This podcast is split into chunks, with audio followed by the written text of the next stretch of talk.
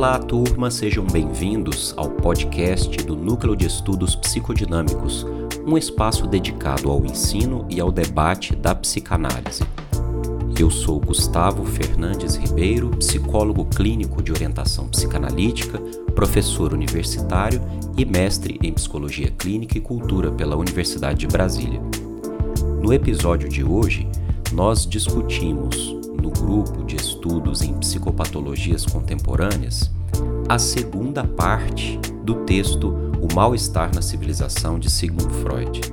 Você pode enviar os seus comentários, críticas e sugestões de leitura pelo nosso Instagram, núcleo.estudos.psicodinâmicos.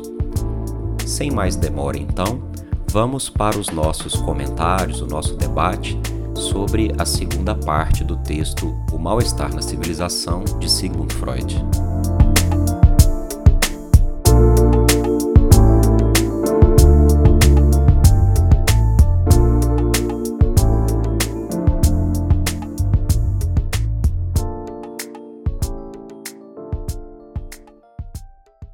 A discussão reservada para hoje é, vai ter início na sessão 5 e nós vamos tentar percorrer as sessões 5 a 8 para que a gente possa concluir a segunda etapa, né, a segunda rodada de, de discussão a respeito do texto Mal-Estar na Civilização, que é esse texto que a gente escolheu como pano de fundo para contextualizar a, o objetivo de estudo desse grupo, que são as patologias contemporâneas, né, sobretudo as patologias narcísicas, patologias do vazio, etc. Então, a gente vai começar discutindo a seção 5 do texto, então vamos pontuando aqui os principais elementos e vocês se sintam à vontade para fazer as contribuições de vocês, não precisam levantar a mão, vocês podem é, imediatamente falar e a gente cria um ambiente mais, mais participativo nessa discussão, né? Na seção 5, eu não vou recapitular o que nós já eh, discutimos nas sessões 1, 2, 3, 4, até para a gente ter um momento mais dinâmico aqui. Quem não pôde ouvir, pode retornar a outra gravação, que lá tem todo o percurso que nós fizemos. Mas na sessão 5, Freud começa o texto aqui, né?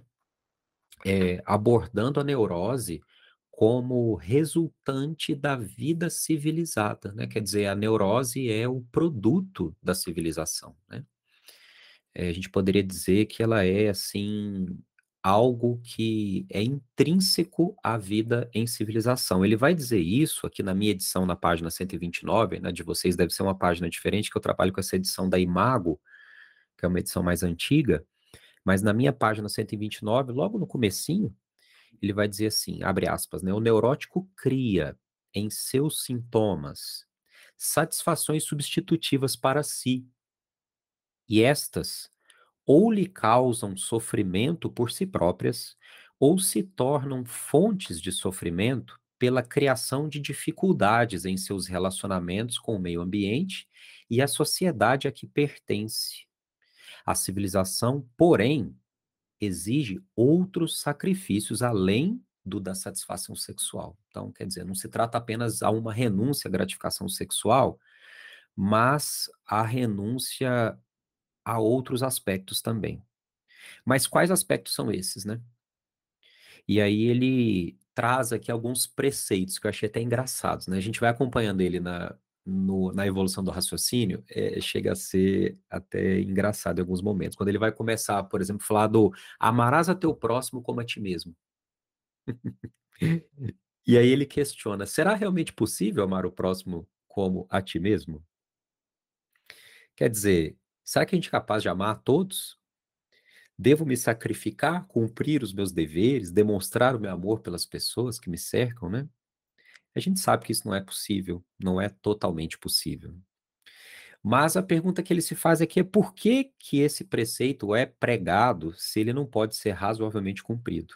Sendo que esse próximo estranho, né, desconhecido, muitas vezes pode não ter amor por mim. ele pode, pode não agir comigo da forma como eu ajo com ele, né? E ele diz que é muito mais propenso a tratar o outro bem quando você é tratado bem pelo outro, né? Então ele até brinca com isso, que seria mais coerente que fosse amarás a teu próximo como este te ama, não como a ti mesmo, né? Quer dizer, toma lá da cá, né? E aí em seguida ele também aborda a próxima, né, que é ama teus inimigos. E aqui ele tem uma citação do Heine, Heinrich Heine, né, na página, minha página que é a 132, que é bem interessante, né? Ele vai dizer o seguinte: Minha disposição é a mais pacífica. Os meus desejos são uma humilde cabana com um teto de palha, mas uma boa cama, boa comida, o leite e a manteiga mais frescos, flores em minha janela e algumas belas árvores em frente de minha porta. E se Deus quiser tornar completa a minha felicidade, me concederá a alegria de ver seis ou sete de meus inimigos enforcados nessas árvores. Antes da morte deles, eu, tocado em meu coração, lhes perdoarei todo o mal em vida que me fizeram.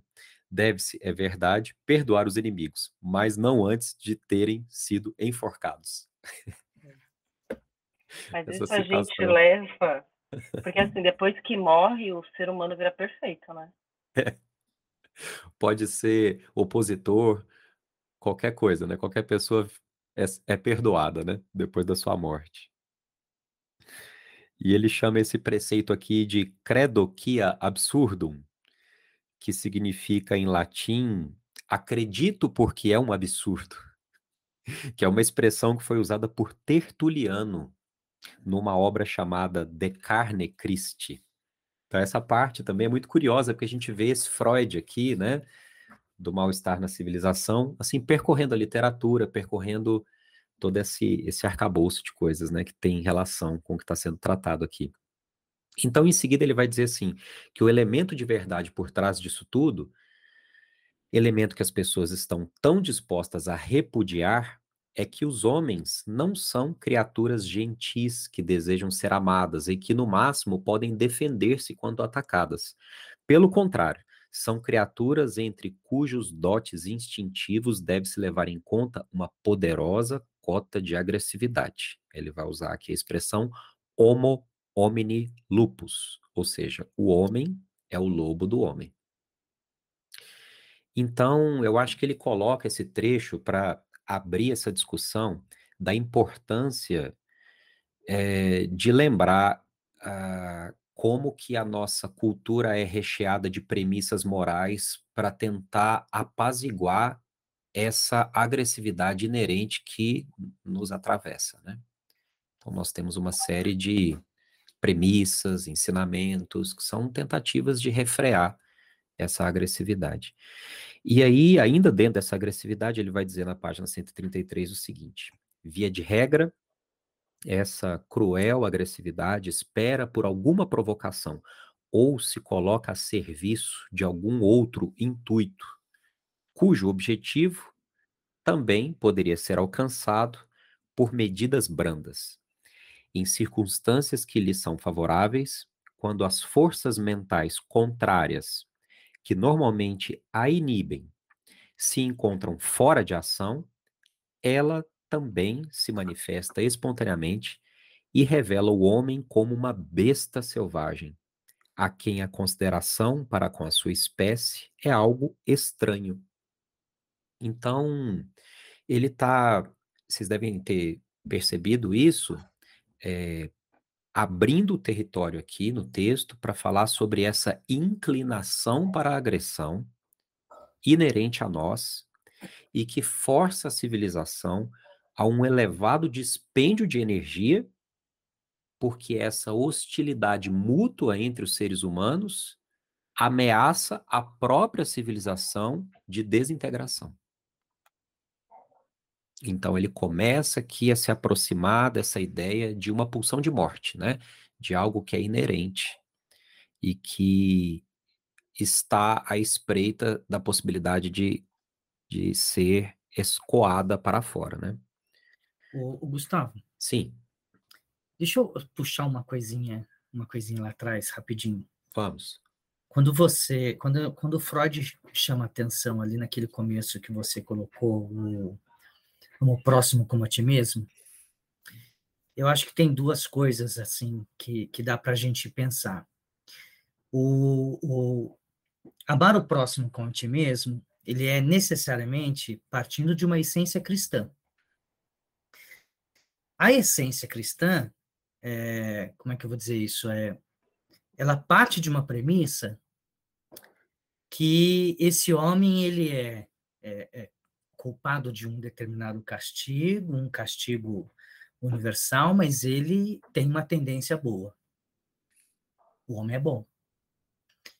Isso faz a gente lembrar, e depois ele utiliza o, o Hobbes. Na verdade, é o, o Plautus, né? O Homo homini lupus, que a gente, a gente tem a referência é, robesiana, né? Que é o Leviatã. Uhum. E, e todos os contratualistas na história, eles partiram de um pressuposto que é formar uma, um, um lado subjetivo para partir para o concreto. Qual é o lado subjetivo? Qual é a natureza humana? Hobbes partiu da natureza humana, o homem é mau por natureza. Locke partiu, o homem vive harmonia. O Hobbes, o, o, o Rousseau vai dizer que o homem é bom, o bom selvagem, né? Isso. Quando Hobbes parte de que o homem é mau por natureza e ele precisa de leis para ser, então, domesticado, daí a necessidade de um rei, de uma legislação, tal. O Freud está perguntando a mesma coisa. Eu acho que nesse trecho ele está perguntando qual é a essência humana. E aí você já deu a resposta. A essência humana é um teor de agressividade para com o seu próximo. Enquanto Hobbes dá a resposta que o homem é mau por natureza, e, e Freud está dizendo é, esse teor de agressividade, então não dá para colocar a máxima cristã no ser humano. Ama o teu próximo como a ti mesmo e a Deus sobre todas as coisas, mas como que amar o próximo com a ti mesmo dentro de uma essência que é agressiva. Você vê isso na dimensão de um conflito, então. Exatamente. Um, um empuxo a, é. natural à agressividade que precisa de dispositivos morais para tentar conter uma força, quase como uma inércia, uma disposição para a agressividade. É tudo aquilo que a gente viu anteriormente, os capítulos anteriores, ele vai falar do processo de regulação de normatividade para a sociedade. É, criamos normas e, e, e brigamos contra elas, né, para poder viver. Nós somos agressivos com as normas que nós próprios criamos. Não dá para amar o outro é, nesse instinto de agressividade. Então, eu fico pensando assim: é, ele está dizendo, olha para a religião, ele já até falou de religião, nós falamos de religião no, no, na aula passada. É, a gente não tem como amar o próximo porque somos agressivos. E de que essência é essa? Então ele entra nesse, nessa pulsão de, de destruição, nessa pulsão de morte, e ele coloca o amor em xeque. Eu, eu entendi isso. É, não dá para uma sociedade extremamente hostil, agressiva, fazer com que o amor seja a solução de tudo. Não sei se eu, se eu entendi errado, mas eu entendi que não tem como. É. Eu estou observando aqui ele começar a desenhar uma ideia de que amalgamada com essa força de vida existe uma força destrutiva elas estão entrelaçadas, né? Então, não é que o sujeito seja essencialmente mal, nem essencialmente bom, mas ele é amalgamado por essas duas dimensões que se interpõem em certos momentos, em, em certos fenômenos psíquicos, talvez uma se sobrepondo à outra, conflit, conflitando com a outra, né? E nós é, no meio desse, dessa conflitiva, né?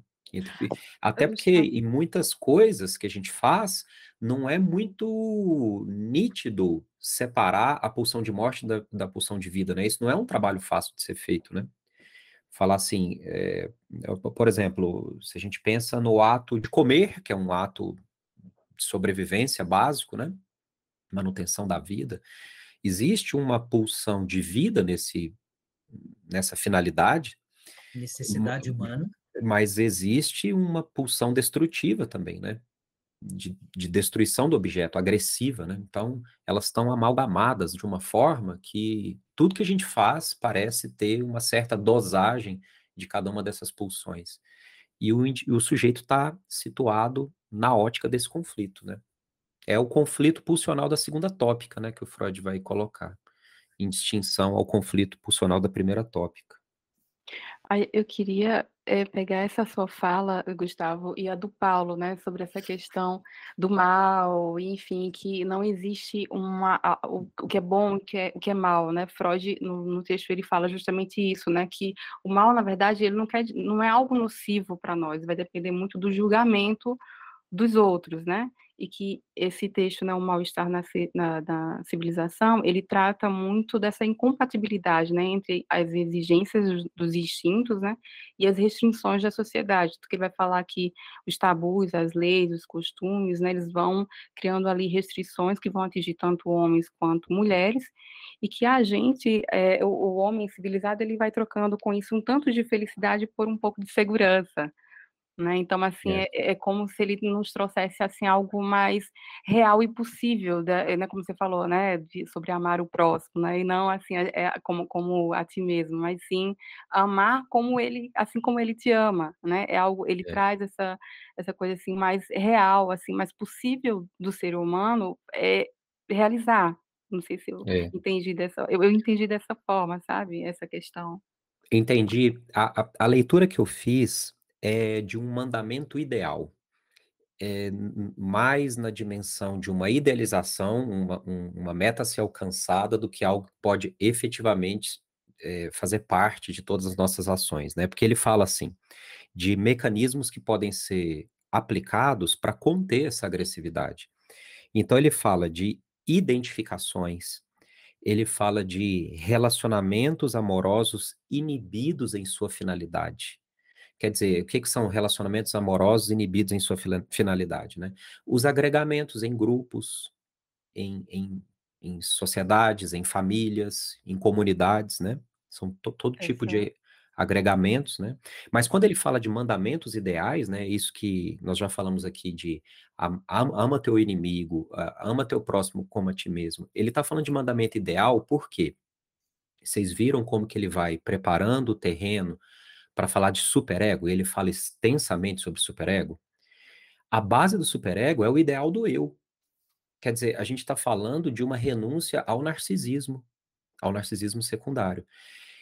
É, em que momento a criança deixa de colocar a satisfação dela em primeiro lugar para se satisfazer vendo o outro satisfeito? Para para pensar. A criança tem um brinquedo ela quer tudo para ela. O prazer envolve o prazer dela. Em que momento ela diz assim para o amiguinho: Toma meu brinquedinho para você brincar? E fica feliz com isso. Como é capaz de ser feliz se ela está sem o brinquedo dela? Como que ela é capaz de ser feliz vendo o outro feliz? Quer dizer, o que determina esse ponto de ruptura é o abandono do narcisismo secundário para a ordem de um ideal do eu. Quer dizer, o que me faz feliz agora não é mais o meu prazer pessoal, mas é eu me sentir bem na proximidade com esse ideal, que aos poucos vai se tornar o superior. É, é aquela ideia que no adulto se torna, por exemplo, o trabalho voluntário, né? Como que as pessoas se sentem felizes abrindo mão do seu tempo, da sua, do seu conforto para ajudar pessoas desconhecidas, sendo que elas não vão é, se beneficiar materialmente desse trabalho, mas elas vão se beneficiar é, emocionalmente desse trabalho, fazendo bem para os outros. Isso só existe por conta dessa ruptura com o narcisismo. Né? Se essa ruptura não ocorrer, é o que acontece nas personalidades narcisistas, né? O sujeito não suporta, ele só suporta, ele só busca o prazer ligado ao seu próprio prazer. Né? O prazer dele é o prazer pessoal, né? Ele não sente alegria em ver o outro feliz, né? Então ele está preparando aqui o território para falar desse superior, né? Quando ele está falando assim de é, mandamentos ideais. É, acho que esses ideais eles têm, eles vão, eles estão muito de acordo, né, com esse mandamento aí, com esse preceito do ama, ame teu próximo como a ti mesmo. Exatamente, é muito mais uma meta a ser alcançada, né? E nem sempre a gente obtém sucesso nessa busca, né? E aí ele tem uma passagem aqui, não sei se vocês viram, mas imagino que vocês tenham visto, é, que ele, por outro lado, acredita que a luta e a competição são naturais do ser humano, né? Eu até acho que dentro dessa dimensão agressiva dentro de todos nós, né? Acho que é uma característica quase instintiva dentro de todos nós. E, abre aspas, ele vai dizer assim: oposição não é necessariamente inimizade. Simplesmente, ela é mal empregada e tornada uma ocasião para a inimizade. Bom, essa frase é tão contemporânea para o que a gente está vivendo hoje, né? Que uma extrema polarização política e como que as pessoas usaram, né, vamos dizer assim, ou se, melhor dizendo, se aproveitaram das condições dessa polaridade para descarregar essa hostilidade que é inerente a, a, a, a essas pessoas, né, a, a nós, vamos dizer assim, né. Eu achei uma, uma frase dele aqui, é, eu até anotei aqui que eu achei que tem bastante relação com essa questão da polarização né, política quando ele fala aqui que sempre é possível ligar um grande número de pessoas pelo amor, desde que restem outras para que se exteriorize a agressividade. E eu acho que foi um pouco isso, assim, né? Então você tem um é. outro lado ali para você exteriorizar é. o lado agressivo. E aí é muito legal como ele vai percorrendo aspectos, né, da civilização, quando ele vai, por exemplo, tomar o capitalismo como exemplo, né, falando da propriedade da riqueza privada, né, confere ao indivíduo um poder especial e com esse poder a tentação de maltratar o próximo, né? Ao passo que o homem excluído da posse está fadado a se rebelar hostilmente contra o seu opressor. E aí quando ele vai fazer aí uma, um paralelo com a com o comunismo, ele vai dizer assim: mesmo que eh, a propriedade privada fosse extinta, o que seria uma prática né, de uma, uma política de Estado comunista, essa agressividade tampouco deixaria de existir dentro de nós, né? Possivelmente ela encontraria outras válvulas de expressão, né? Que não fosse a, o acúmulo do capital, né? A procura pelo capital. Então, a agressividade para Freud aqui constitui a base de todas as relações de afeto e amor entre as pessoas. E aí tem uma passagem aqui que me deixou curioso, né? Porque é um Freud de, de maturidade, né? Um texto de maturidade, um texto da última década de vida do Freud. E ele vai dizer assim, entre parênteses, com a, com a única exceção, talvez, do relacionamento da mãe com seu filho homem.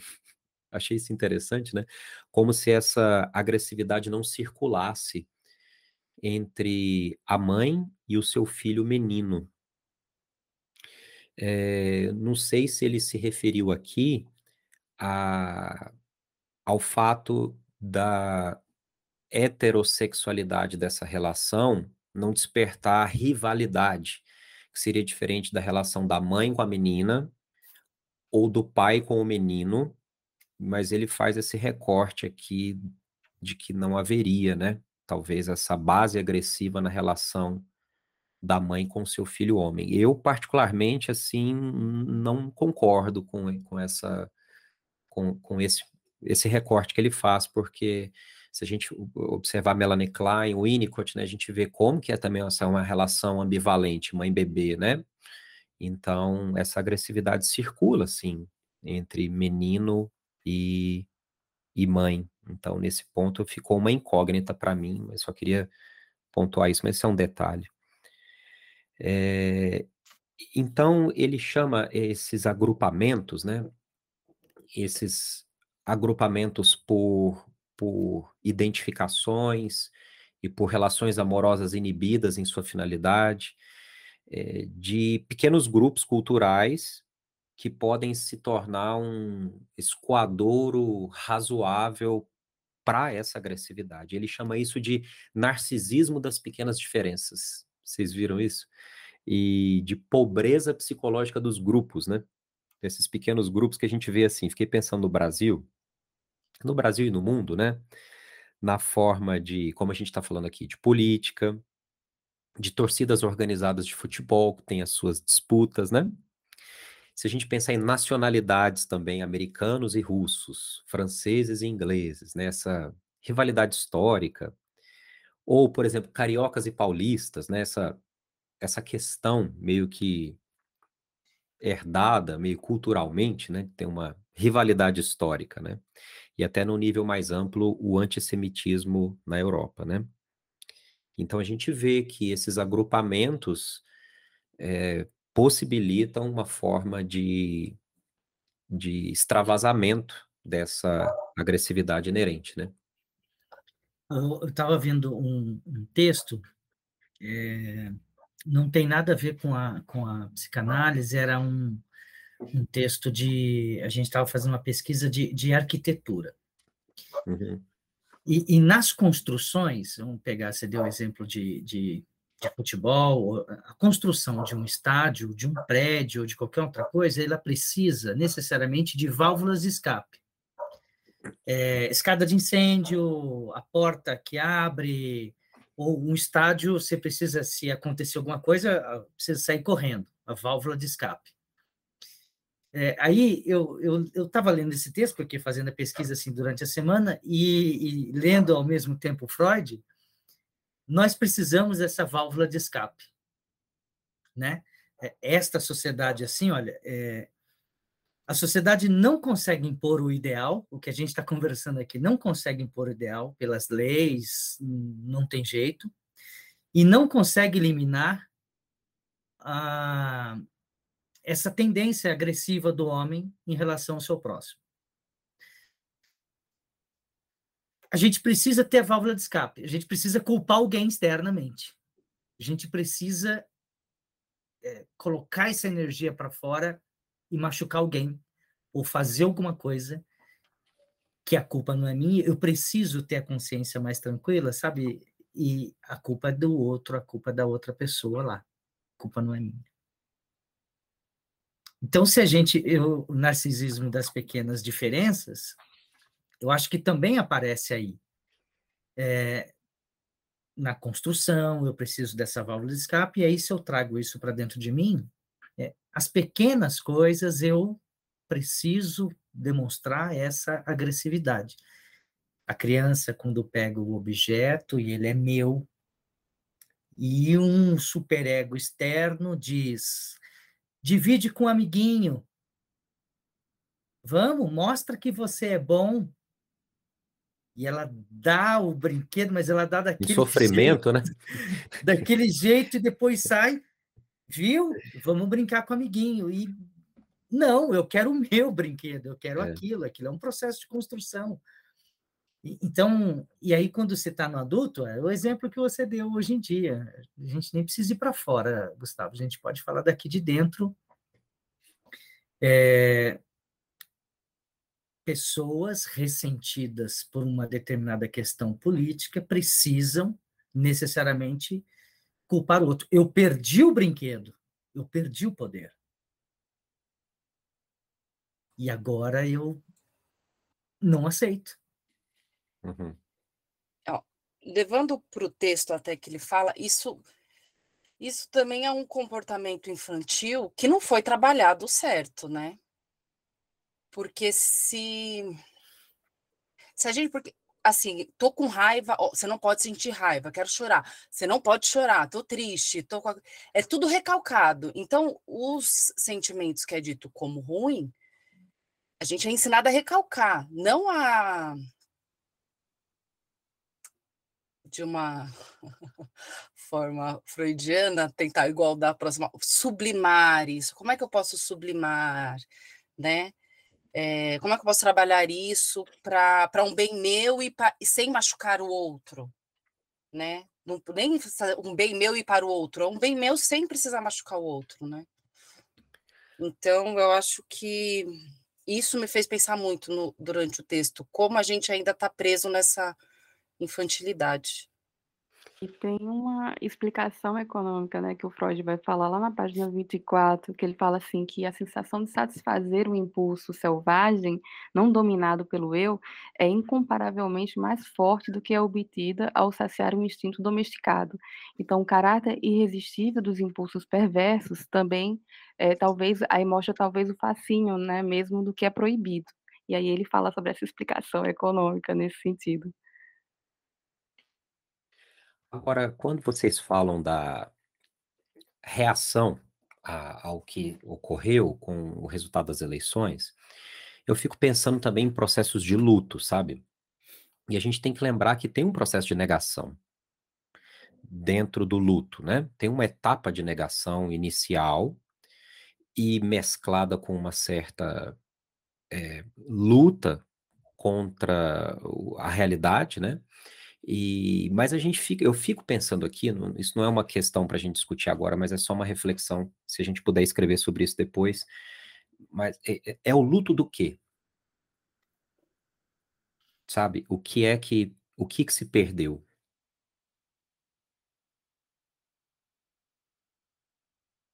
Porque entra, entra aí toda uma mítica, né? Para ser bem preciso com a expressão, é uma mítica em jogo, né? Mas é o luto do quê? Pensando em Freud, eu penso que é o luto contra o pai, né?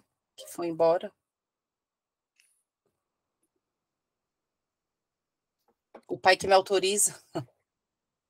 Eu não sei exatamente, sabe? Acho uma, acho uma questão assim que a gente tem que pensar, né? A gente tem que desdobrar isso num, num outro momento, talvez trazer alguma literatura que possa nos ajudar, mas a gente está vendo a sociedade passar um, viver um processo de luto. Sim. É, acho que é um luto de parte de si mesmo também, né? Porque há uma projeção muito grande assim no luto. Sim, é o luto de idealizações, de expectativas, né, de construções. Mas que, que idealizações e construções são essas que caíram por terra? E está fazendo as pessoas agirem dessa forma, né? Então, acho que essa é uma questão também que a gente tem que observar.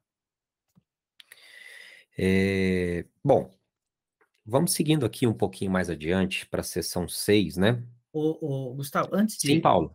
de seguir para a sessão Vamos 6, lá. posso ler um, um trechinho aqui? Eu acho que Claro, vamos lá. não vamos definir qual é o luto, mas são tantos. Mas é na última parte. Na última parte, onde tem o 6, é um pouquinho em cima. Vamos lá. É uma parte que diz assim: além das tarefas de restrição institu instintual.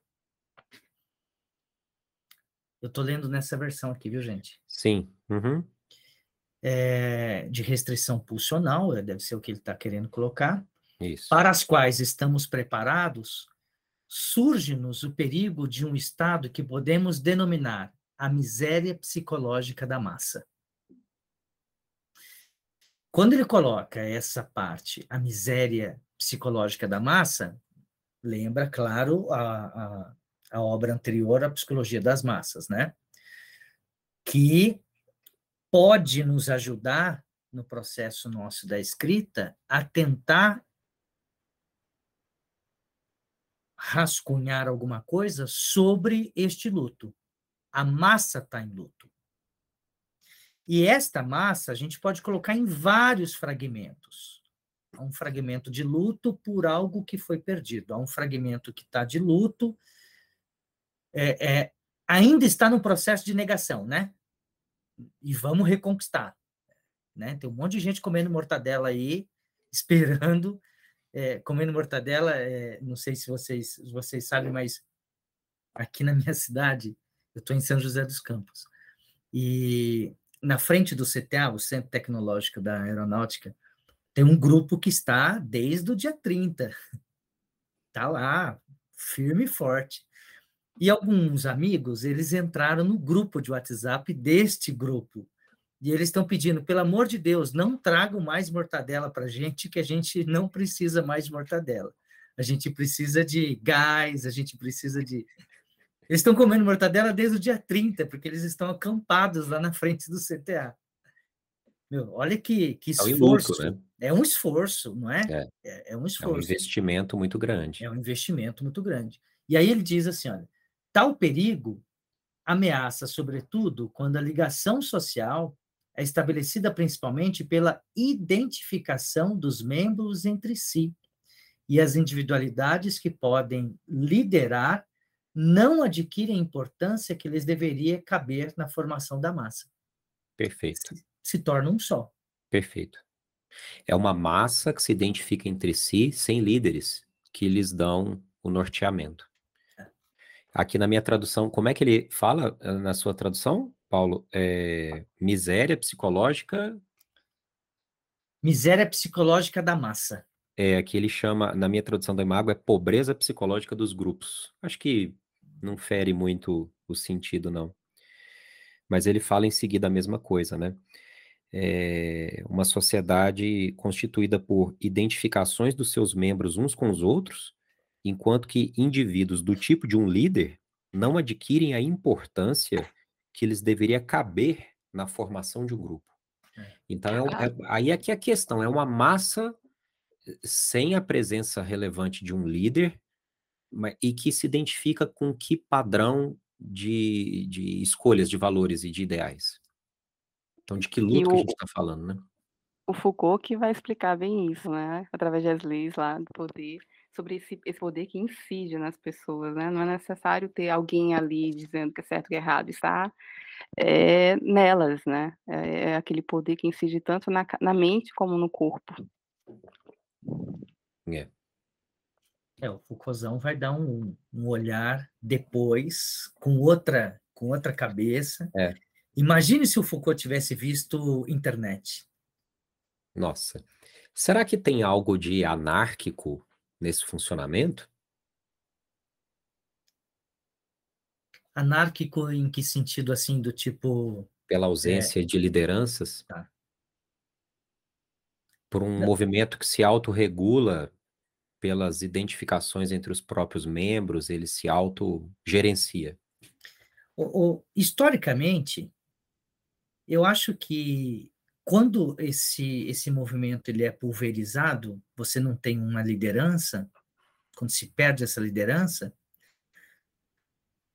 historicamente, tá, gente? Não é um, um olhando o processo da história, todas as revoltas, as emancipações, as lutas que aconteceram tanto nas grandes guerras quanto é, na formação de grupos fascistas, neonazistas e tal, eles tinham uma liderança.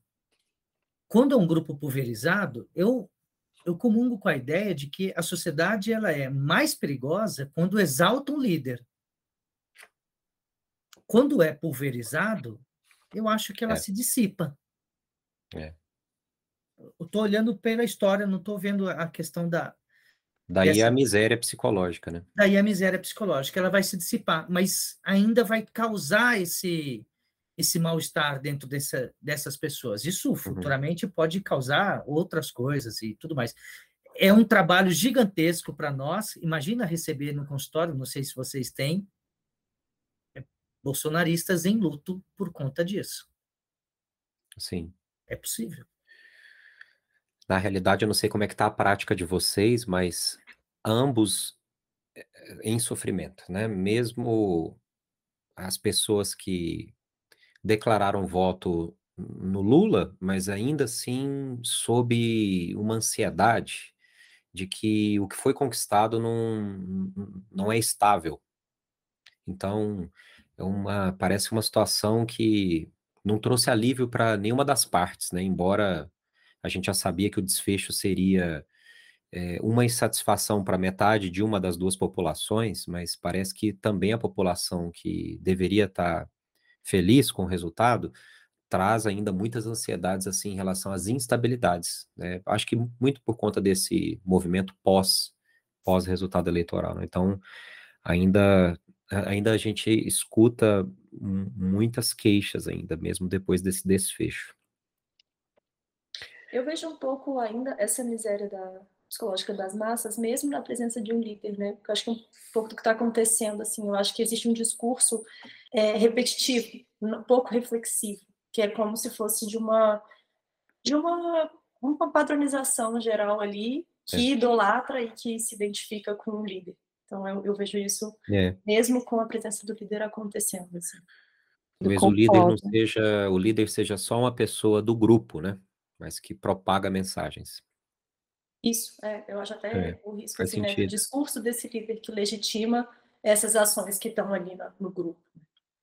Exatamente, eu concordo com, com você, Manu. E assim, eu acho, assim, considerando o nosso contexto, assim, histórico, social, a gente vive nessa dicotomia, né, de, do que é bom, é ruim, é, o que é superior, aquele que não é, né, isso desde por exemplo, o século XIX, quando surgiu é, a questão da perversão, tem até uma, a Margarete Rago, ela é uma grande estudiosa do Foucault, e ela vai tocar muito nesse tema, em que a gente é, é condicionado, né, a sempre e tá, tá nessa polarização, né, e, e nessa, nessa questão de, de, de separar, né, sempre assim, ah, a homossexualidade é algo patológico, ah, e o, o, o, hétero não, a mulher é submissa, o homem mais, tem, tem mais poder, enfim, e isso se coloca também ali né, nessa questão da política, né, que entre os bolsonaristas e, enfim, quem vota no Lula, que tem essa, essa, essa rixa, esse ódio, né, de querer aniquilar o outro, né, passa, eu acho que vai muito mais além dessa, dessa questão política, porque não é mais uma, uma questão de partido, mas assim é de querer mesmo assim agredir, de ofender, né, de oprimir a minoria.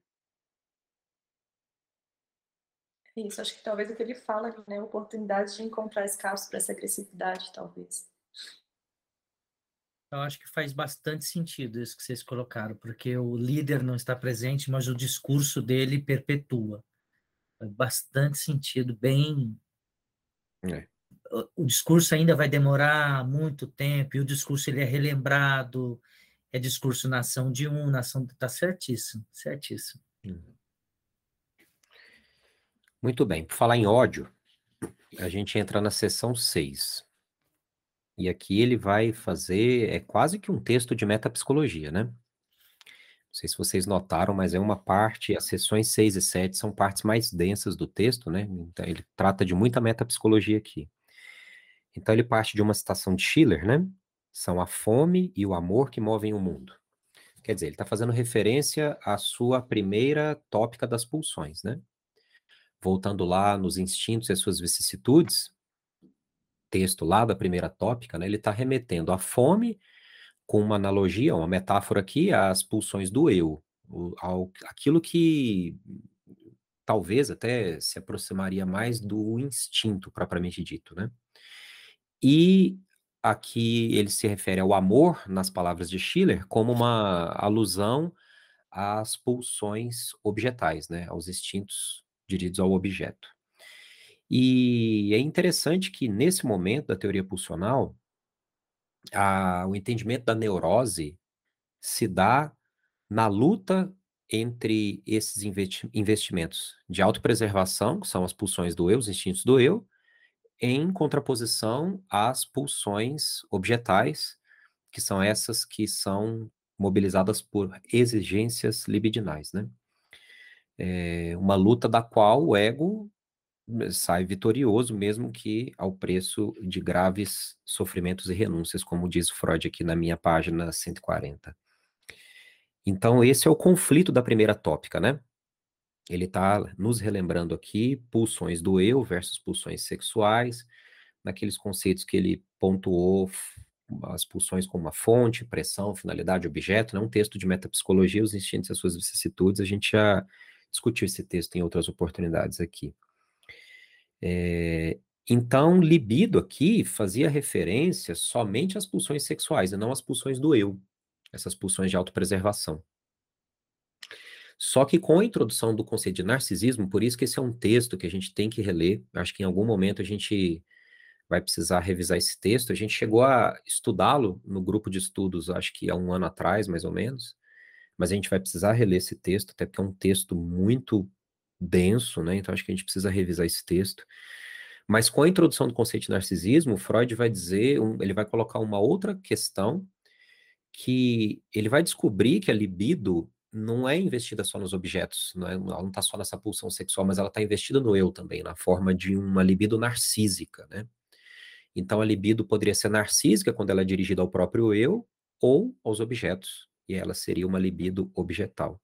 E isso foi decisivo para que ele pudesse compreender melhor o funcionamento das psicoses, por exemplo, né, que é um processo no qual a libido é reinvestida no eu. Então, há um desinvestimento da realidade externa para um reinvestimento da libido no próprio eu. Um encapsulamento do eu, se a gente puder falar dessa forma. Né? Então, esse conceito de narcisismo é um conceito chave para as discussões que a gente está estabelecendo aqui quando a gente vai falar mais para frente de patologias contemporâneas, patologias narcísicas, né? Principalmente em tempos de, de redes sociais, de relacionamentos líquidos, né? A gente vai ver que a noção de narcisismo vai atravessar todos esses quadros clínicos. E aí, um pouco mais para frente, ele vai dar o segundo passo, né? Ele sai da primeira tópica das pulsões, a primeira teoria das pulsões, que é correspondente também à primeira tópica, né? É, consciente, pré-consciente, inconsciente, embora aqui já tenham indícios de um eu e um super-eu se desenhando, né? Mas para dar o próximo passo, em 1920, com a lei do princípio de prazer, quando ele vai falar das pulsões de vida e das pulsões de morte, né? Então ele vai pontuar que existe uma força com tendência à vida e à expansão, seria a pulsão de vida, mas que também existe uma força contrária que impele o indivíduo ao retorno ao estado primevo e inorgânico. Essas forças que Freud chamou de Eros e Thanatos, né? pulsão de vida, pulsão de morte. Então, o que antes era algo na dualidade entre pulsões do eu e pulsões objetais, agora vai ser ressignificado na forma de pulsões de vida, pulsões de morte, atravessado pelo conceito de narcisismo, né? Então a gente tem uma outra leitura completamente. Essa década de 1910 a 1920 é uma, é uma década de extrema riqueza teórica, né, de, de muita evolução teórica no pensamento freudiano. É decisivo para a história da psicanálise. Então, como eu falei para vocês, né, eu estava observando aqui as noções de pulsão de vida e pulsão de morte entrelaçadas, né? E se a gente pensar isso não só nos atos de subsistência básica, como eu citei, né, o exemplo do comer, mas se a gente pensar na esfera das relações objetais, a gente tem polos sádicos e masoquísticos que estão extremamente amalgamados, né? Quer dizer, você ama o objeto, então é uma pulsão de amor investida nesse objeto, mas a sua relação com ele pode ser sádica. Quer dizer, ela pode ser atravessada por uma dinâmica de dominação, de subjugação, né? De crueldade, e, pode ser, Gustavo? De crueldade, de crueldade. E eu, eu penso na pulsão sádica como uma pulsão de dominação, de e, e que às vezes chega às vias da violência, né? Mas a, o sadismo é essencialmente subjugação, dominação. Acho que é, tá. é, essa é a essência do sadismo, né? Então, que é... é o, o sadismo, esse desejo de dominação, e aquilo que você estava falando, o narcisismo, o amor próprio, e que esse amor, sendo voltado e alimentado pelo outro, é que a gente tem. De repente, a gente pode falar que a nossa essência é pulsão de vida, pulsão de morte. É. O que está na essência humana, então, são esses dois. É. A todo momento entrando. Exato. Quer dizer, mesmo onde há amor, há agressividade. Tá. Essa ambivalência afetiva, então, entrelaçada, dirigida ao mesmo objeto. Quer dizer, você ama alguém e a sua relação com esse objeto de amor pode ser sádica, mas ela pode ser masoquística também. Quer dizer, essa agressividade, então, poderia estar dirigida ao outro, ou ela pode estar dirigida a si própria, na forma de masoquismo. Então, a gente vê como que elas são intrínsecas, né? Quando a gente observa essas modalidades de, de relações objetais. É, então, Freud está pontuando isso para destacar essa dimensão destrutiva em nós, que não é uma ideia fácil de ser admitida. E que aí, voltando nos sistemas de crenças religiosos, pode ser projetado numa figura externa como forma de alívio dessa realidade que não é nada fácil de ser tolerada, né, de que nós somos maus. Às vezes nós somos maus, nós somos ruins com as pessoas. E é mais fácil atribuir isso a um diabo, quer dizer, a uma entidade externa que me influenciou negativamente. Quer dizer, quando eu ajo perversamente com alguém, eu fui influenciado por uma força maligna externa a mim. Então é uma forma de lidar, talvez de projetar ou de dissociar essa essa agressividade que é inerente a cada um de nós, né? Por Tem isso, uma... sim. Desculpa. Tem uma parte que ele cita na, na página 25 a 26, que eu acho que a gente pode até conversar um pouco sobre isso, é, relacionando com as redes sociais, né? Que ele vai dizer assim, que cada um de nós, em algum ponto, age de modo semelhante a um paranoico, corrigindo algum traço inaceitável do mundo, de acordo com o seu desejo, e inscrevendo esse delírio na realidade. É de particular importância o caso em que grande número de pessoas empreende conjuntamente a tentativa de assegurar a felicidade e proteger-se do sofrimento através de uma delirante modificação da realidade. Devemos caracterizar como tal delírio de massa também as religiões da humanidade. E ele complementa dizendo que naturalmente, naturalmente quem partilha o delírio jamais o percebe. E quando ele leu isso, faz todo sentido do mundo, né? Nossa. É essa esse delírio delírio coletivo, né, esse delírio de psicoses de massa, né. Então essa inclinação inata à destrutividade é um dos maiores obstáculos à civilização. Essa abrindo aspas aqui para Freud novamente, aqui na minha página, que é a página 144, ele vai dizer assim: "A inclinação para a agressão constitui no homem uma disposição instintiva, original e autossubsistente, e retorna a minha opinião de que ela é o maior impedimento à civilização. Ele está reiterando aqui essa ideia, né?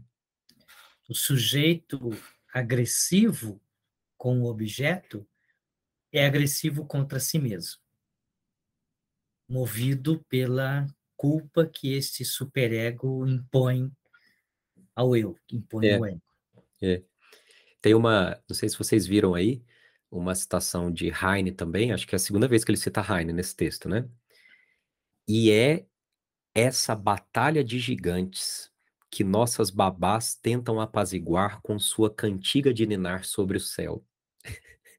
Interessante essa essa colocação aqui, né?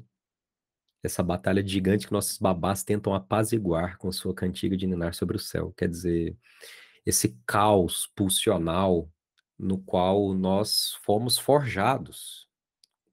Nós fomos constituídos sobre essa, esse, esse conflito pulsional, né? Constante. O, o, deixa eu colocar uma questão aqui, é, eu acho que dá nó na cabeça da gente, tá?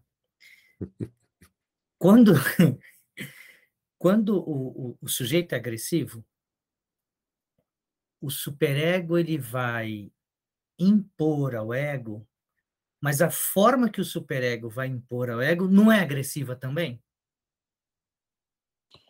Então, Paulo, eu acho que eu até trouxe aqui quando ele fala né, que a agressividade, ele relaciona a agressividade quando ela é introjetada à constituição do superego e, consequentemente, da culpa, né? Ele fala que a agressividade é introjetada, dirigida contra o próprio eu. Lá ela é acolhida por uma parte do eu que se contrapõe ao resto como super-eu e que dispõe-se a exercer contra o eu a mesma severa agressividade que o eu gostaria de satisfazer em outro indivíduo. E essa tensão seria a chamada de culpa. Uma eu não vou ler o que eu escrevi aqui, porque é, tá Ctrl C e Ctrl V o que você escreveu aí. Tá? Exatamente isso, exatamente isso. É, é os dois usam da agressividade. É. A agressividade está na pela... base do controle é. moral. Ele fala do sentimento de culpa que se expressa como necessidade de punição. Mas de onde que vem essa necessidade de punição, né? Qual que é a base desse sentimento de culpa, primariamente falando? Aonde é que a gente se controla, se se mantém insatisfeito, respeita uma regra, uma lei, se abstém por, pelo quê? Ele vai dizer primariamente pela perda, pelo medo da perda de um objeto de amor. Quer dizer, se você transgride a lei, você incorre no risco da perda do amor de outra pessoa e da consequente punição de outra pessoa sobre você pela transgressão cometida. Uma vez que o supereu é introjetado, ele é constituído, você próprio passa a se autopunir, né? Não precisa mais desse agente externo. É, como alguns pacientes em, em psicoterapia, em análise, relatam é, vozes, pensamentos, né? Eu não falo nem vozes no sentido, assim, alucinatórias, não, mas pensamentos, vozes, vozes intrusivas na forma de pensamentos, né? Pacientes obsessivos têm muito essa característica de pensamentos condenatórios. E quando esses quando você convida esses pacientes a associar livremente sobre o conteúdo dessas vozes, desses pensamentos condenatórios, eles vão associar uma figura parental. Quer dizer, aquela voz que hoje é uma voz sua sobre você mesmo, te autodepreciando, já foi uma voz ouvida externamente. Ai, e agora ela é introjetada. E o Freud fala que essa consciência de culpa, ele dá o nome de medo social, né? É. Então, na massa, é, a gente elege o culpado, a gente elege o diabo. Pegando aquela última fala que você falou, a gente coloca o diabo como um. A gente coloca esse objeto externo. Individualmente, quando você convida ele a, a, a falar sobre estas vozes, então ele enxerga um objeto parental. Né? Uhum. Isso. É. E aí ele vai olhando para dentro, e aí desenrola o trem. Desculpa, Paulo. Aí, parental ou uma figura também significativa na vida dessa, dessa pessoa? Tá. É. É, a gente, eu, falei, eu falei o parental assim, porque geralmente a culpa cai no pai e na mãe. É. Mas, mas é, é isso, são, isso. Você tem, são você figuras tem paternas, figuras maternas. Isso, figura, Não necessariamente pai e mãe. Isso se estende para os cuidadores, para os professores, para todos aqueles que estão em torno da criança, né? Aqui ele vai dizer na página 147 148 o seguinte: Mal é tudo aquilo que, com a perda do amor, nos faz sentir ameaçados. Por medo dessa perda, deve-se evitá-lo. Então, é o medo da perda dessa figura de amor e a consequente punição por essa transgressão que vai sendo aos poucos internalizada na forma de um supereu. Mas aqui entra aquela questão que a gente discutiu no início aqui, antes de começar a gravação, né? Antes de começar oficialmente o encontro, né? Alguns indivíduos não estruturam esse superior. Eles não parecem reconhecer essa noção de limites e regras. Então, essa agressividade não está dirigida contra o próprio sujeito na forma de um, uma estrutura de controle. O sujeito é capaz de transgredir ele é capaz de externalizar essa agressão. Né? Não há esses mecanismos que refreiam, o que fazem o controle dessas pulsões agressivas, né? Então, isso é um processo de constituição psíquica que vai se constituindo também coletivamente, na forma de grupos, de associações e etc e tal. E aí ele fala umas coisas curiosas aqui, né, sobre o papel do destino. Essa parte também é engraçada, que ele fala que quando o destino é mal conosco, ele parece acentuar essa visão de superior, né? Quer dizer, quando a vida tá bem, a gente respeita menos as regras, porque a gente é, se sente assim narcisicamente é, abastecidos, né? Mas quando a vida nos priva de muitas coisas e acontecem coisas ruins ao longo da vida, a gente parece reconhecer mais a força dessa autoridade, né? A gente se abstém mais, se controla mais, renuncia mais às coisas, né? Então, quando o destino encontra esse temor, o superior se, se reforça, né? Se estrutura mais. Ele diz aqui, né? O destino é visto como substituto da instância parental. Quando a pessoa tem um infortúnio, ela é ameaçada pela perda desse amor. É. Isso percorre todo um sistema de crenças também, né? É aquilo que você planta, você colhe, né? Não faça com outro aquilo que você não gostaria que fizesse contigo. Aí você faz uma coisa errada, acontece alguma coisa que você fala, pronto, foi porque eu fiz aquilo. Aí você repensa seu, suas próprias atitudes, né? É, tem até uma passagem aqui, eu não, eu não anotei a página, mas ele fala assim que você, se você perde o amor do outro, do qual você é dependente, você deixa também de ser protegido contra os, os perigos diversos. Sobretudo, expõe-se ao perigo de que esse alguém tão poderoso lhe demonstre a superioridade em forma de castigo. Que é bem isso que vocês estão falando agora, né? É. Então, o medo da autoridade vai sendo gradativamente substituído pelo medo do superior. Quer dizer, é, nós, pessoas que temos noções de limites e de respeito, é, não precisamos da presença imediata da lei para que a gente paute as nossas ações, porque a lei está dentro de nós. Quer dizer, o simples ato, por exemplo, se você está num, num lugar e você vê um objeto perdido, um objeto que não é seu, e você se sente é, desconfortável em pegar um objeto que você não roubou de ninguém, você encontrou, mas você se sente desconfortável de pegar um objeto que não é seu e levar ele para você. Você vai pegar esse objeto e vai procurar alguém que possa saber a quem destinar esse objeto de volta ao, ao, ao dono, ao proprietário. É, essa é a pressão interna da lei, né? Você não vai conseguir dormir tranquilo, sabendo que você está com alguma coisa de outra pessoa. Mas para algumas pessoas essa noção não é não é consistente, né?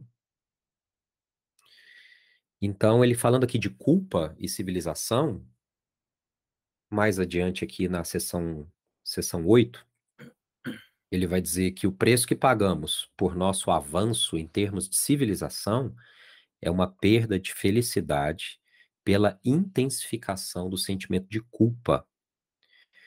E que quanto mais alto é o estágio civilizatório, é, e aí é, é uma colocação minha agora, não é uma colocação do texto, né? Mas é, quanto mais alto o estágio civilizatório, é, maior esse mal-estar.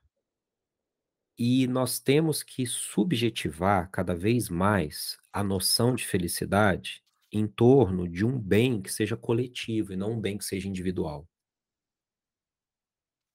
Quanto maior é o refinamento dessa civilização, a única forma de aplacar essa pressão interna é ressignificar o sentido de felicidade. Quer dizer, felicidade às vezes vai atravessar questões que não dizem respeito a você individualmente, mas dizem respeito ao coletivo.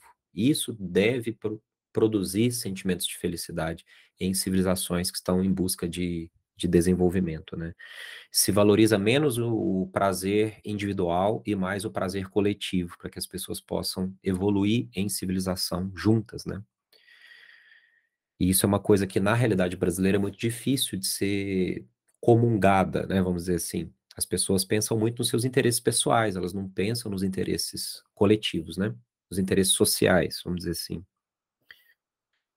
É... Nesse sentido, há uma, uma perda da, da felicidade, o, o perde a oportunidade de, de, de estar feliz em determinado momento por conta desse problema, desse, desse sentimento de culpa. Eu, eu, eu acho que o sentimento de culpa, pelo menos no 8, deu a entender que é o problema central do desenvolvimento da civilização. É o que e por conta desse, desse problema central, todo o progresso tem de ser parvo com a perda da felicidade.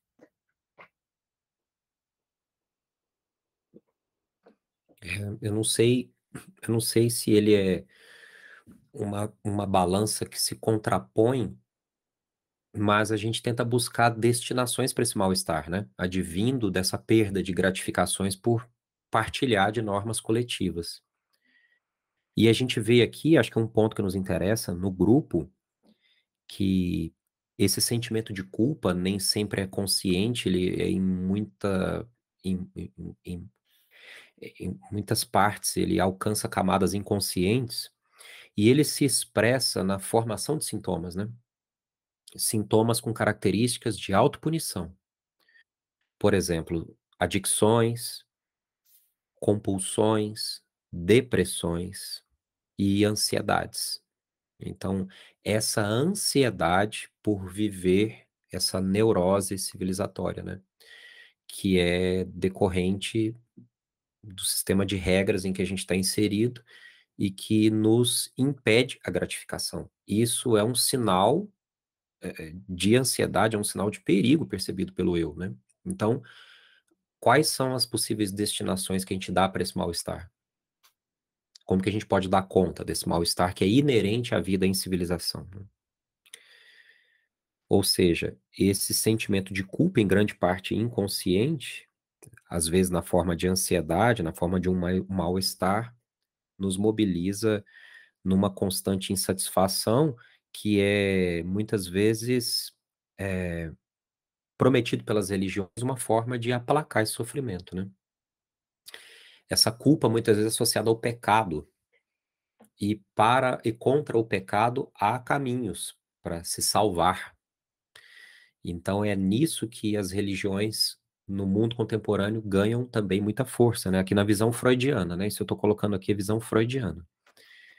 Que aproveitando-se desse sentimento de culpa, sob a denominação de pecado, oferecem ao homem a possibilidade de se redimir e encontrar algum tipo de alento para esse mal-estar.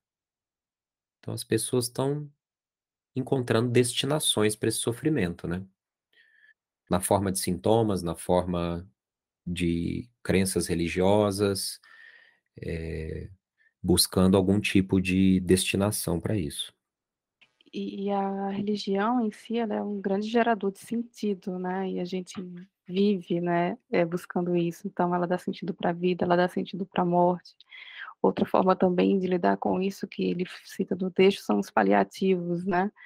Os entorpecentes e um, um, algo mais extremo, né? Como a psicose. É, exatamente. Seria uma resposta mais radical, né? A essa realidade. E as intoxicações, né? Que ele vai falar lá na primeira parte do texto, né? Que é uma saída também. Então, para finalizar aqui, mais adiante ele vai dizer que no campo da neurose, Freud propõe, abre aspas, quando uma tendência instintiva experimenta a repressão, os seus elementos libidinais são transformados em sintomas e seus componentes agressivos em sentimentos de culpa. Então é isso que vai pautar a constituição, a visão freudiana de neurose aqui nesse momento da teoria, né? Essa dualidade entre as pulsões de vida e pulsões de morte. E o impacto disso em direção a, ao processo civilizatório, né? Quer dizer, viver em sociedade é viver o mal-estar de sustentar as possibilidades e as impossibilidades de destinação dessas pulsões, né? Que não se gratificam no amor, é, não se gratificam plenamente no amor e que também precisam ser refreadas na sua dimensão destrutiva. Né? Então, o sujeito está situado no meio desse, desse tornado que o circula, né? que é a vida em civilização. E a neurose é o preço inerente dessa vida que nós escolhemos. Professor, olha, enquanto eu li esse texto, eu fui lembrando e aos poucos eu fui eu fui resgatando, porque há 15 anos atrás, na minha aula de, de filosofia, uma professora pediu para eu ler sobre a violência de Hannah Arendt. Eu queria até ler depois, novamente, porque assim, eu fui pegando alguns pontinhos que eu achei na internet, mas eu preciso voltar a ler esse livro. Porque no livro ela dá uma visão completamente contraditória sobre o poder. Mas o poder que nós temos inconsciente porque, assim, vamos lá, a, a Hannah, a Hannah ela dá a, a visão de poder que o poder você só adquire por legitimidade. certo? Você não adquire pela, pela violência ou pelo capital. No livro sobre a violência, sobre a violência, na aula a gente se estendeu sobre o capital também. Então, você só, você só adquire a, o poder sobre a violência, mas o poder que o outro tem sobre a gente, principalmente esse super-eu, na maioria das vezes ele é adquirido apenas pela violência, pela repressão. Então, ficando até que ponto o poder é adquirido pela legitimidade ou não? Lá no, no totalitarismo, ela diz que o, o poder adquirido pela violência é, não é o poder de fato, na verdade é, é, é internamente é um medo. Eu pratico essa agressividade, impeço o outro de ser Sim. um ser pensante para que ele não possa pensar e agir contra mim. É opressão. É opressão. O poder é uma virtude, né? A é. gente não pode. Confundir. É o, o, o, Foucault, né, que, que foi dito aí, é, ele não pode ser tido como força, tido como violência, ele tem que ser exercido de uma forma é, que não é oprimida, que não é, que não é opressão. Uma forma muito mais sutil de poder, né?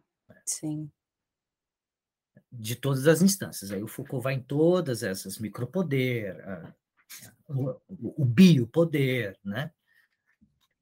Agora, pensando sobre poder e como que ele incide sobre o sujeito na sociedade contemporânea, que formas de poder nós estamos sob influência hoje? Por exemplo, a gente pode pensar o consumo como uma forma de poder? Total a, as redes sociais? Acho que tudo, até o vizinho. A gente olha o carro novo do vizinho, faz e fala: uhum. caraca, preciso ter um desse.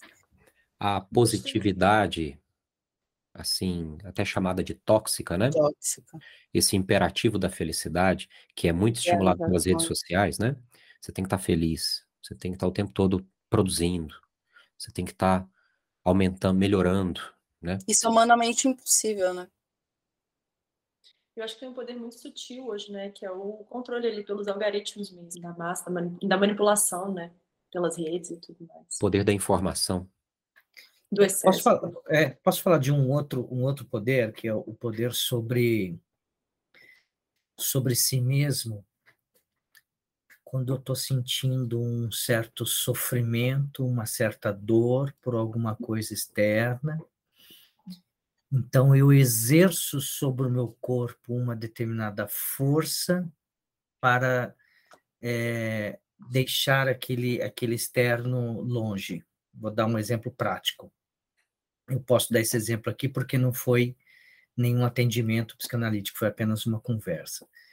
Uh, um aluno que, que, que veio conversar comigo, ele diz, é, professor, eu estou passando por muitas, muitos processos, muitas dores, e, e no, no que ele, o movimento dele, o movimento dele, ele estava se cortando.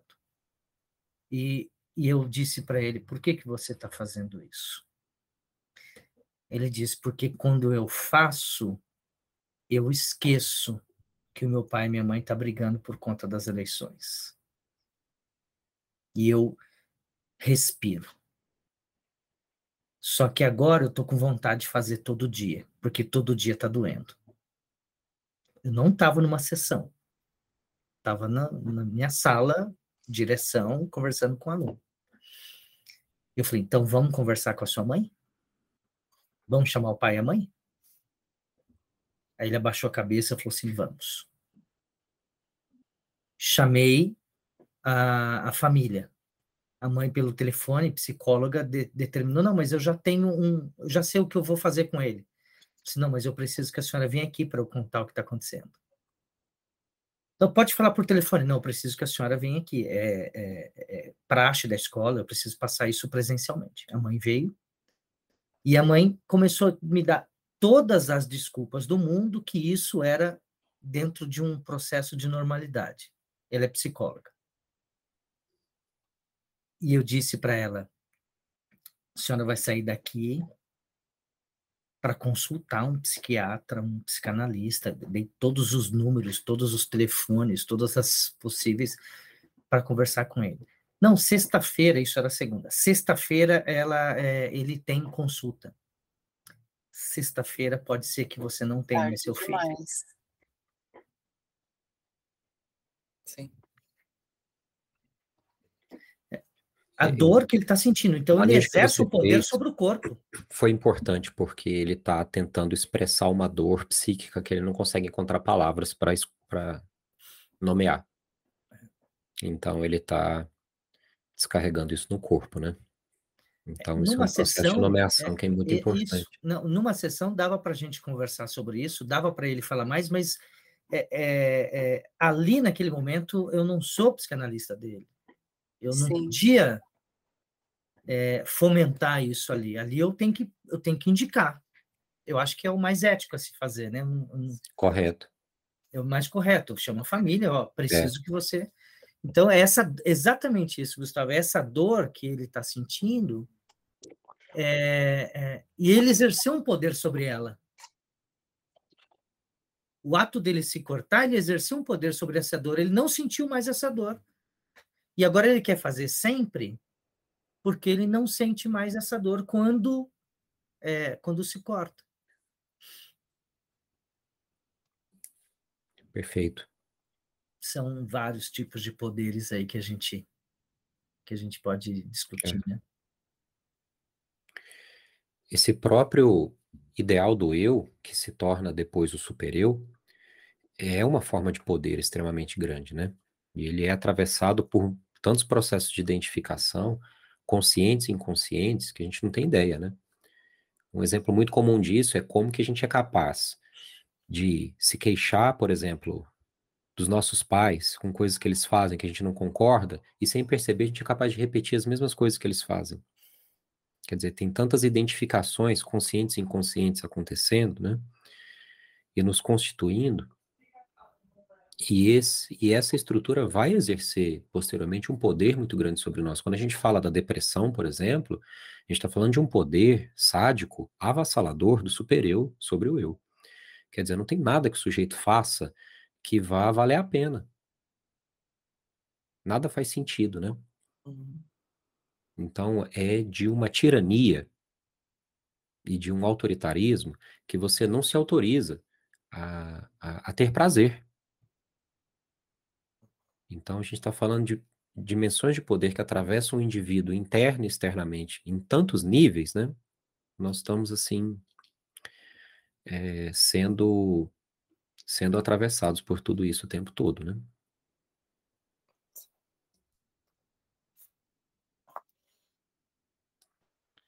É, um outro, um outro, outro exemplo é um exemplo assim muito bobo, tá? Mas eu estava vendo o jornal e um, um grupo de, de, de esportes, eles estavam é, analisando a convocação do Tite.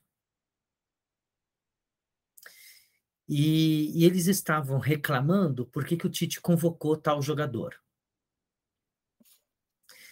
Até um determinado cara na mesa disse o seguinte: isso depois eu acho que eu não fiquei assistindo muito, mas a hora que eu peguei, ele disse isso, o programa já estava mais ou menos uma hora rolando. Esse, esse repórter de esporte diz o seguinte: mas a gente não tem mais o que fazer. Já foi convocado.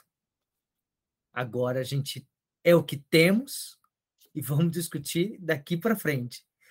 E o outro repórter disse o seguinte: mas se a gente encerrar a discussão, acabou o programa.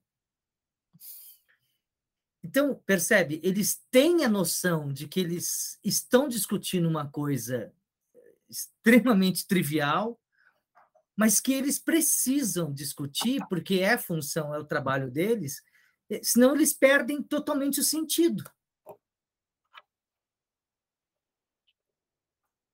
Não é? A gente não vive. Gente...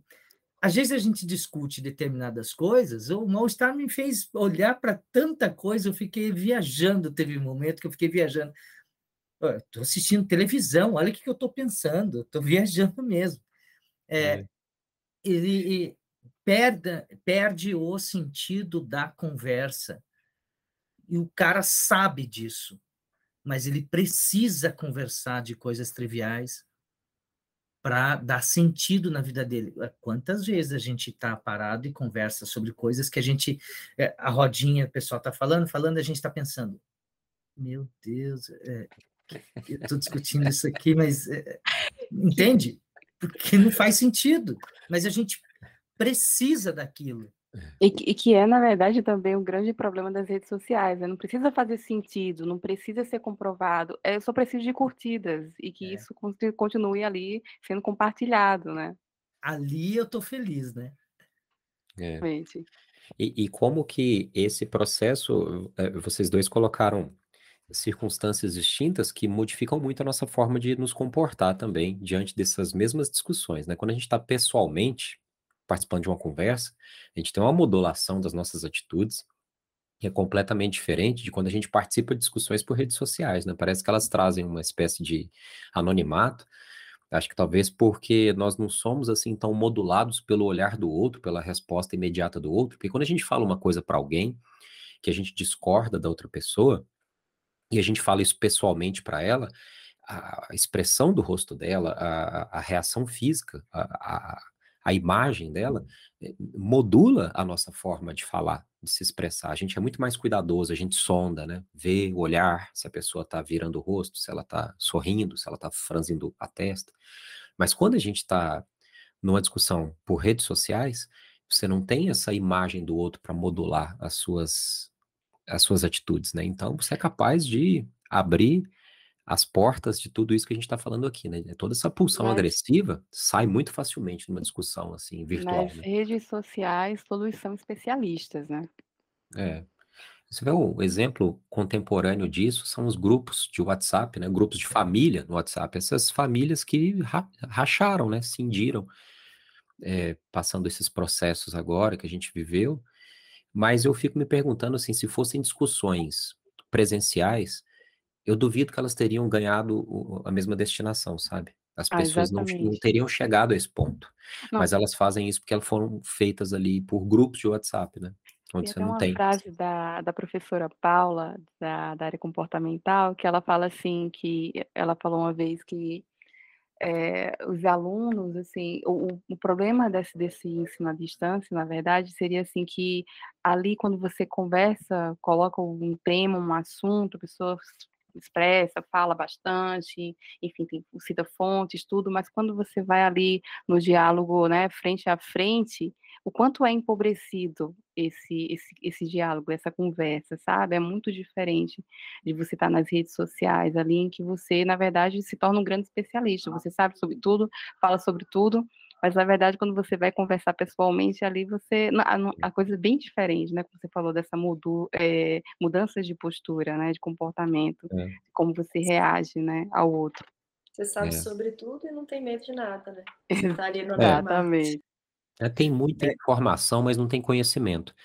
Quer dizer, você pode escrever uma dissertação de mestrado aqui num texto de Facebook para alguém, para defender seu ponto de vista, mas você é incapaz de articular isso assim intelectualmente, transformar isso em conhecimento, sabe? Relacionar isso com outras perspectivas, com outros olhares, né? interagir com outras opiniões, porque tem muita informação disponível, mas ninguém, todo mundo sabe copiar e colar informação, mas ninguém sabe muito bem como articular essas informações e transformá-las assim em valores, né? Em percepções. a história do tomate, né? Que informação é saber que o tomate é fruta, conhecimento é saber que não se deve colocar o tomate na salada de frutas. Ótimo, é isso mesmo. Essa é nova, essa eu não conhecia, não. Boa. Muito bom. Bom, gente, alguma consideração final? Alguém gostaria de deixar registrado alguma coisa?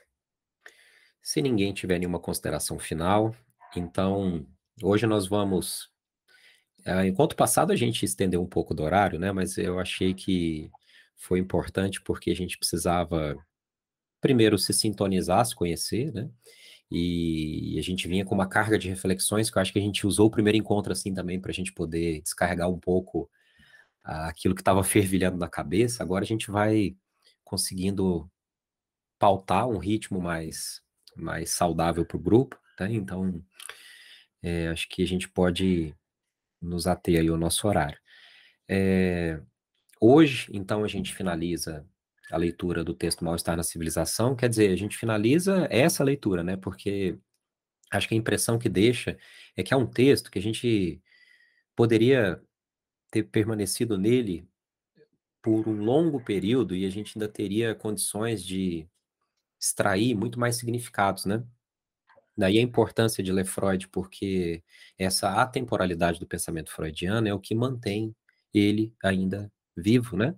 É, como são textos atuais, textos que fazem sentido, são textos que foram escritos aqui ó, 90 anos atrás, né?